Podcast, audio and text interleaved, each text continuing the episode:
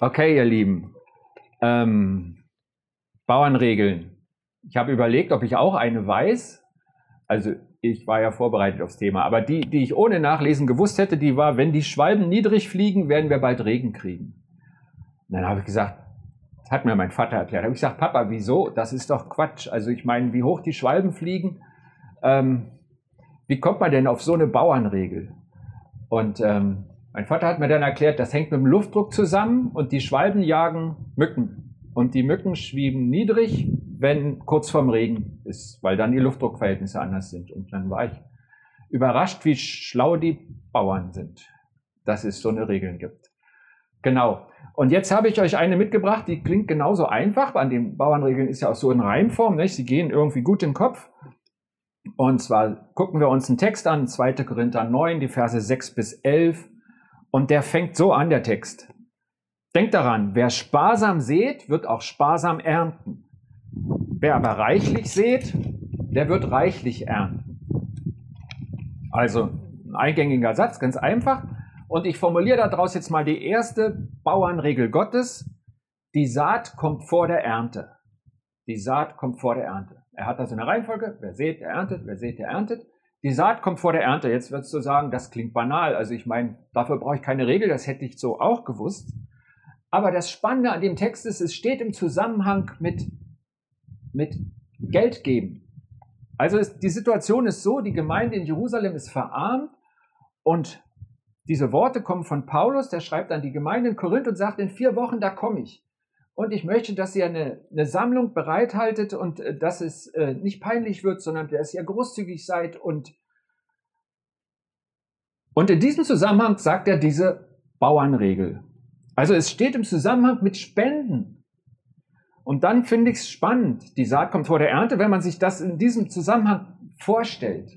Und jetzt müssen wir gleich mal so die erste Klippe überwinden, denn das könnte ja so klingen, als wenn Segen Gottes auch nur ein Geschäft ist. So nach dem Motto, nur wer Gott gibt, der wird von ihm gesegnet. So könnte man das meinen, weil man sagt, also erst muss ich sehen, dann kann ich ernten. Aha, so ist es auch bei Gott. Und ähm, und wenn du da jetzt sagst, also das, das fühlt sich komisch an und ähm, stimmt denn das überhaupt? Kann ich nicht einfach nichts tun und trotzdem Gott um seinen Segen bitten? Ist da wirklich so, eine, so, so ein Zwang, so eine Reihenfolge? Und ich, ich, ich gebe dir recht, Segen ist kein Geschäft. Nein, das ist es nicht. Und ja, du kannst Gott jederzeit um seinen Segen bitten. Aber für Gott ist Segen ein Teil der Beziehung zwischen dir und ihm. Also wir müssen einfach mal gucken, da gibt es ja den Moment, wo Menschen zu Gott finden. Das nennen wir normalerweise Bekehrung und, und das ist so, so, so ein wichtiger Moment, weil da was anfängt, was Gott so wahnsinnig wichtig ist. Und wer das schon erleben durfte, wer gemerkt hat, Gott ist in mein Leben getreten, der wird, ich glaube, jeder von uns wird das auf seine Weise erlebt haben, dass das dass das bei Gott angefangen hat. Ich merke, ich habe irgendwas erlebt und dann durch die Umstände, durch die Person, durch das, was ich gelesen habe, was ich erlebt habe, trat Gott in mein Leben. Und Gott hat gesät. Gott hat gesät.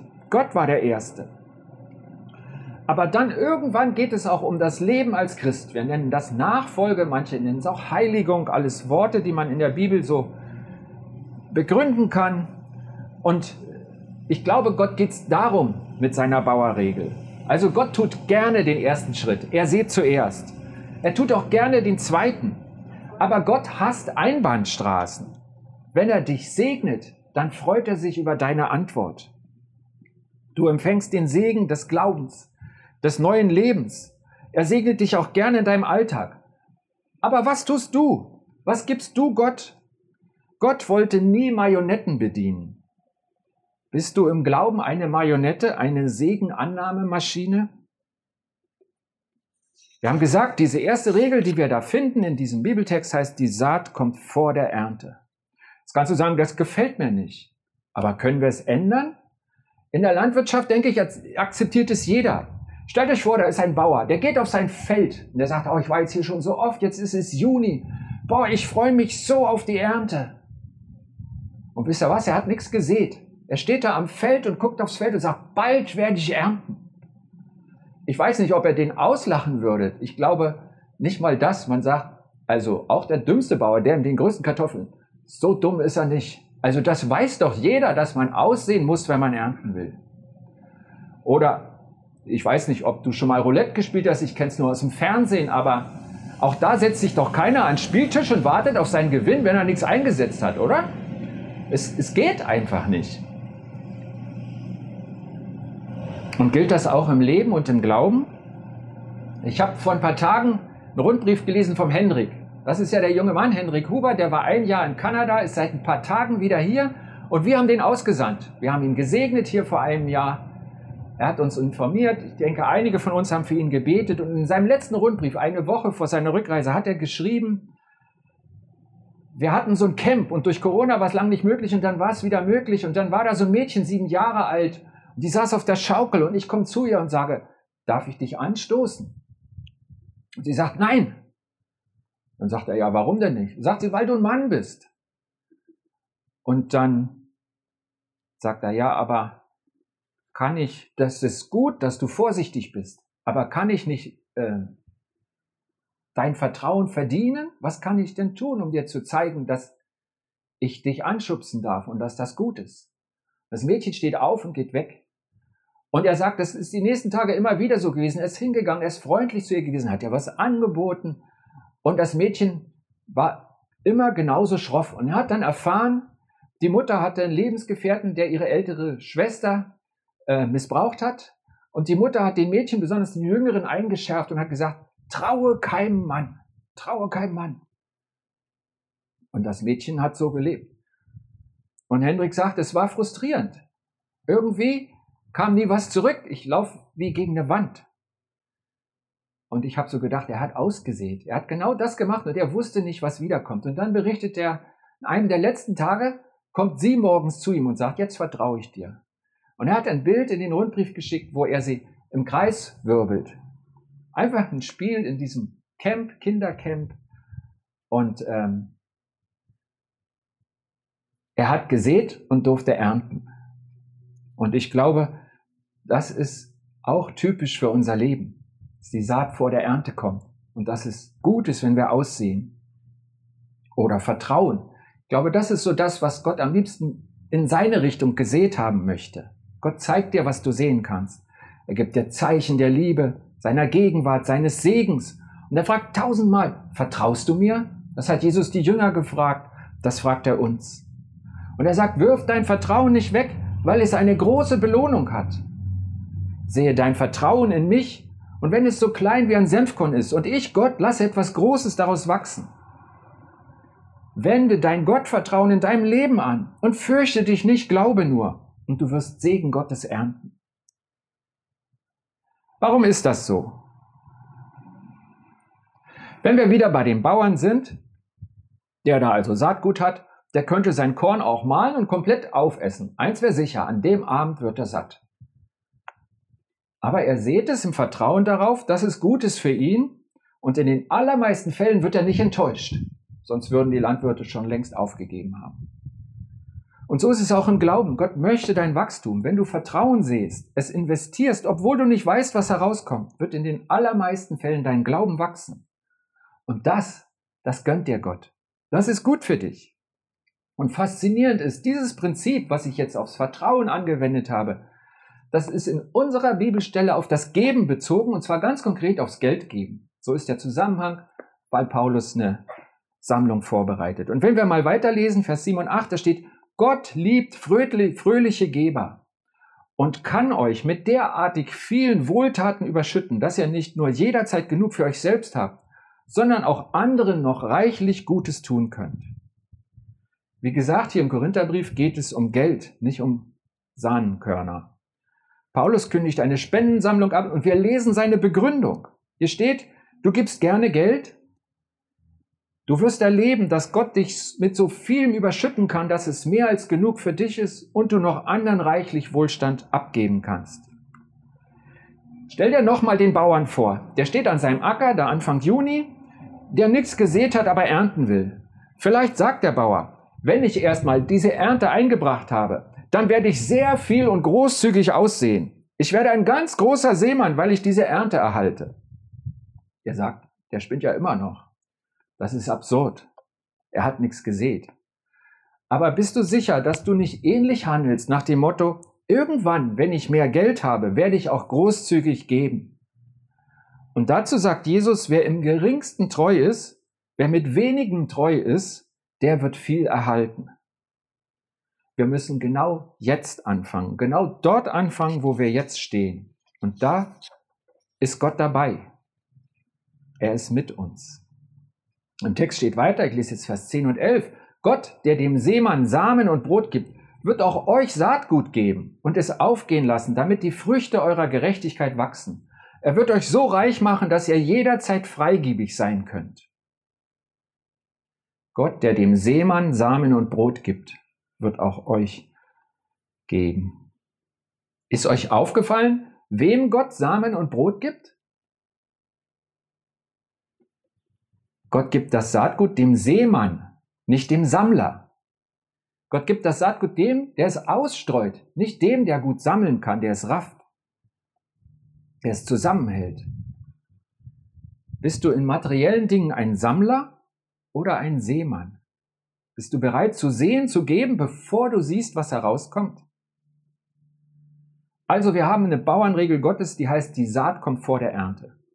Und wenn wir den Text betrachten, wer sparsam sät, wird sparsam ernten, aber wer reichlich sät, wird reichlich ernten, dann steht da die zweite Bauernregel Gottes drin, die heißt, wie man sät, so erntet man.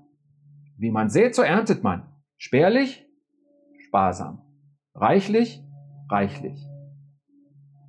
Und da müssen wir was klären, was in unserem Herzen ist.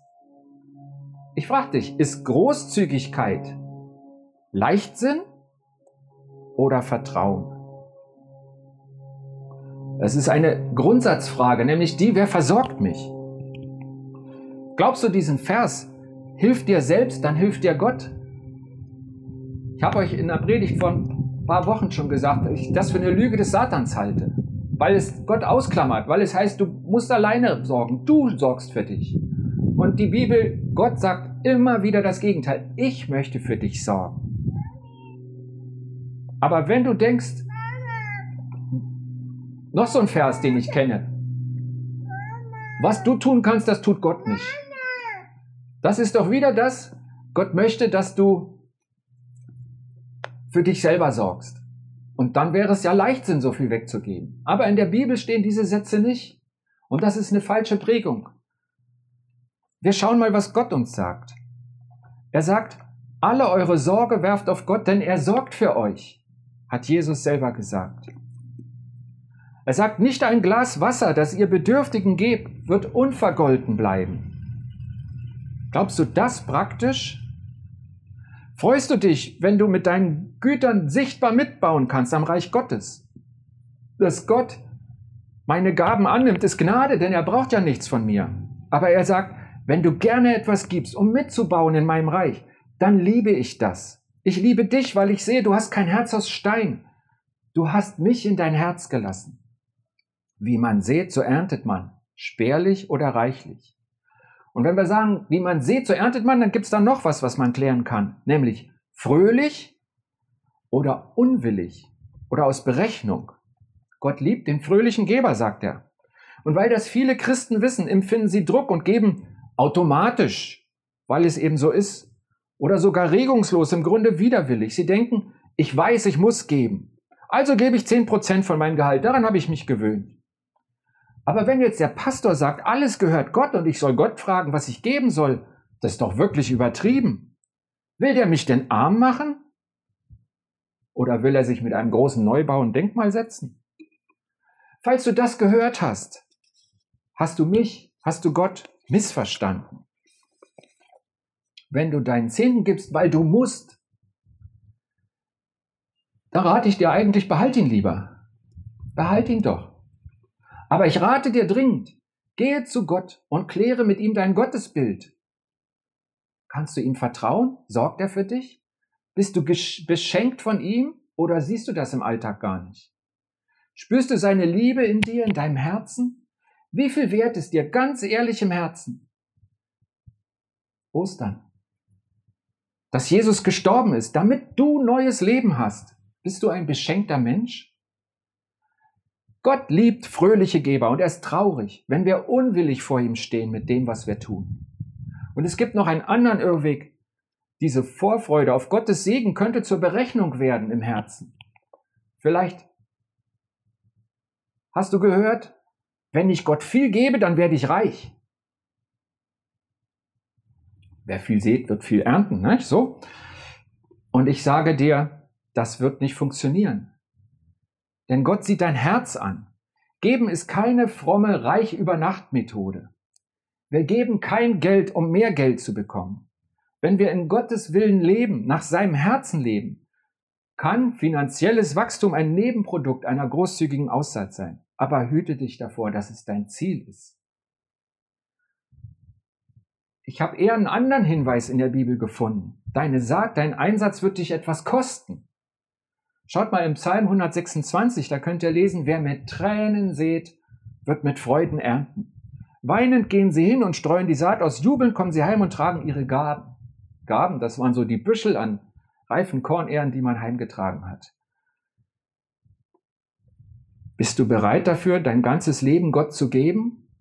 Das, was Grundlage unserer Nachfolge ist, die Lebensübergabe an Jesus? Bist du bereit, das auch darin zu zeigen, wie du gibst?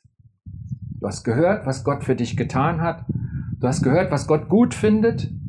Du hast gehört, dass er dem, was er dem fröhlichen und großzügigen Geber versprochen hat. Und jetzt sind wir dran. Du und ich. Es geht nicht um den kurzzeitigen Effekt. Es ist nicht die Frage, wie viel ist heute in der Kollekte, weil er dieses Thema hatte. Es geht Gott immer um dein ganzes Leben, um die Einstellung, um dein Herz. Davon kann heute ein Teil sein. Aber es geht nicht um heute, es geht um dich und es geht um immer.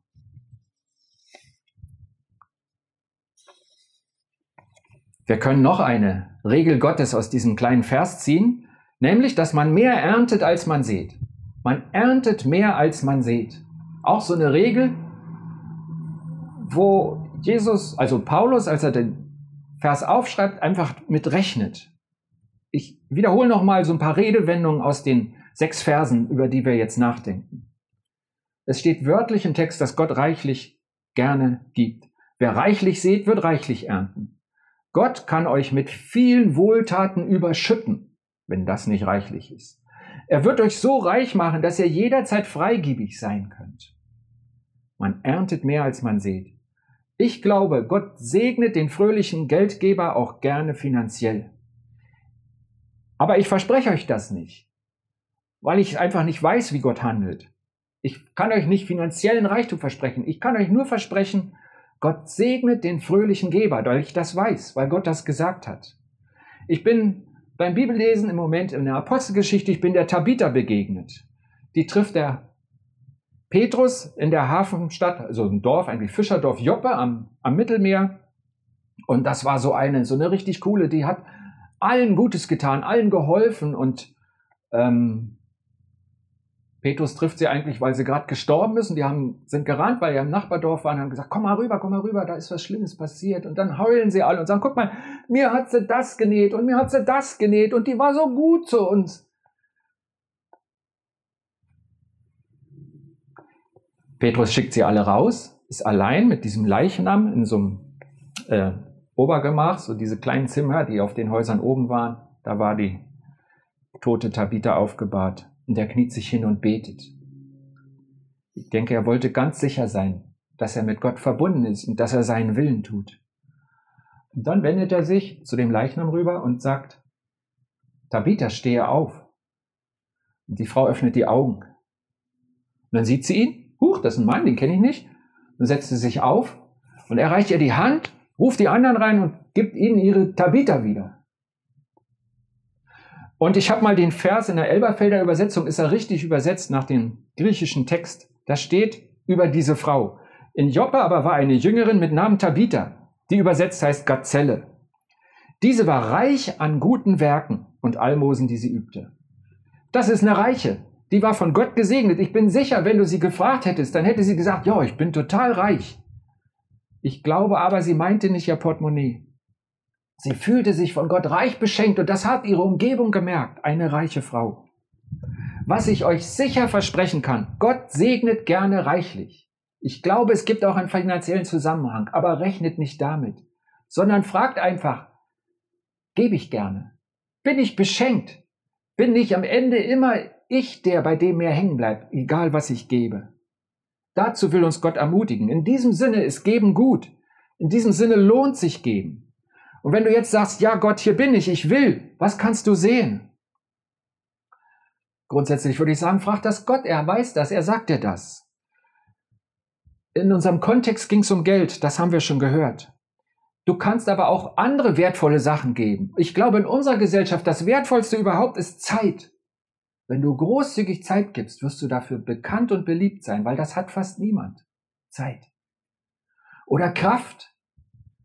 Ich dachte an zwei Frauen aus unserer Gemeinde, wo es mir aufgefallen ist, da steht auch die ganze Familie dahinter, die Heike und die Petra. Ich bin ganz sicher, ohne euren Ansatz an Kraft und Zeit hätten zwei Familien, die dringend eine Familie brauchten, nicht eine neue Familie gefunden. Und als ich überlegt habe, was kann man denn schenken, da sind mir, seid ihr mir eingefallen, du Heike und die Petra. Und Gott zeigt dir, was du schenken kannst. Du kannst auch Liebe schenken. Es gibt Leute, die sind ein Schwamm. Die werden da so viel von aufsaugen, dass du staunst, wie viel Liebe du geben kannst. Und ich bin sicher, irgendwann gibt es einen Effekt, Irgendwann fängt auch der trockene Schwamm an zu tropfen, dem du begegnest. Glaube, das habe ich genannt, Glaube und Vertrauen. Also, Gott liebt den fröhlichen Geber. Und wer sparsam sät, wird sparsam ernten. Wer aber reichlich sät, wird reichlich ernten. Und das ist Gottes Einladung an uns, weil er es gut meint. Das ist sein Thema, weil da sein Herz sichtbar ist und er freut sich, wenn sein Herz auf unser Herz abfährt. Soweit zu seinen Bauernregeln. Wisst ihr sie noch? Saat kommt vor der Ernte. Wie man sät, so erntet man. Und man erntet mehr, als man sät. Sind doch coole Sätze, oder? Ich bete. Jesus, ich danke dir dafür, dass du so konkret bist und dass wir von dir so viel lernen können und dass das nicht komplizierte Sätze sind, die ich ohne Lexikon nicht verstehe, sondern du redest in mein Leben und was du sehen willst, ist, dass in meinem Leben was wächst, was du hineinsetzt. Die gute Pflanze, die Saat aufgeht, deines guten Wortes in mir. Und ich möchte dein Saatfeld sein, ein Ackerfeld sein, auf dem du gute Dinge ernten kannst. Und so segne uns doch als Gemeinde immer wieder neu, dass wir auf dich hören, deinen Willen tun, deine, deine Freundlichkeit widerspiegeln, deine Eigenschaften widerspiegeln und dass wir auf dich hin wachsen. Du weißt, wo ich da auch einen wirklichen Anstoß brauche, wo ich wo du noch Veränderung in mir in mich legen willst und in uns alle. Ich vertraue darauf, dass du dieses gute Werk bis zur Vollendung führst, was du längst in uns angefangen hast. Und ich danke dir dafür. Ich danke dir, dass du in uns legst, um uns auf dein Bild hin zu verändern. Du bist gut, Herr. Amen.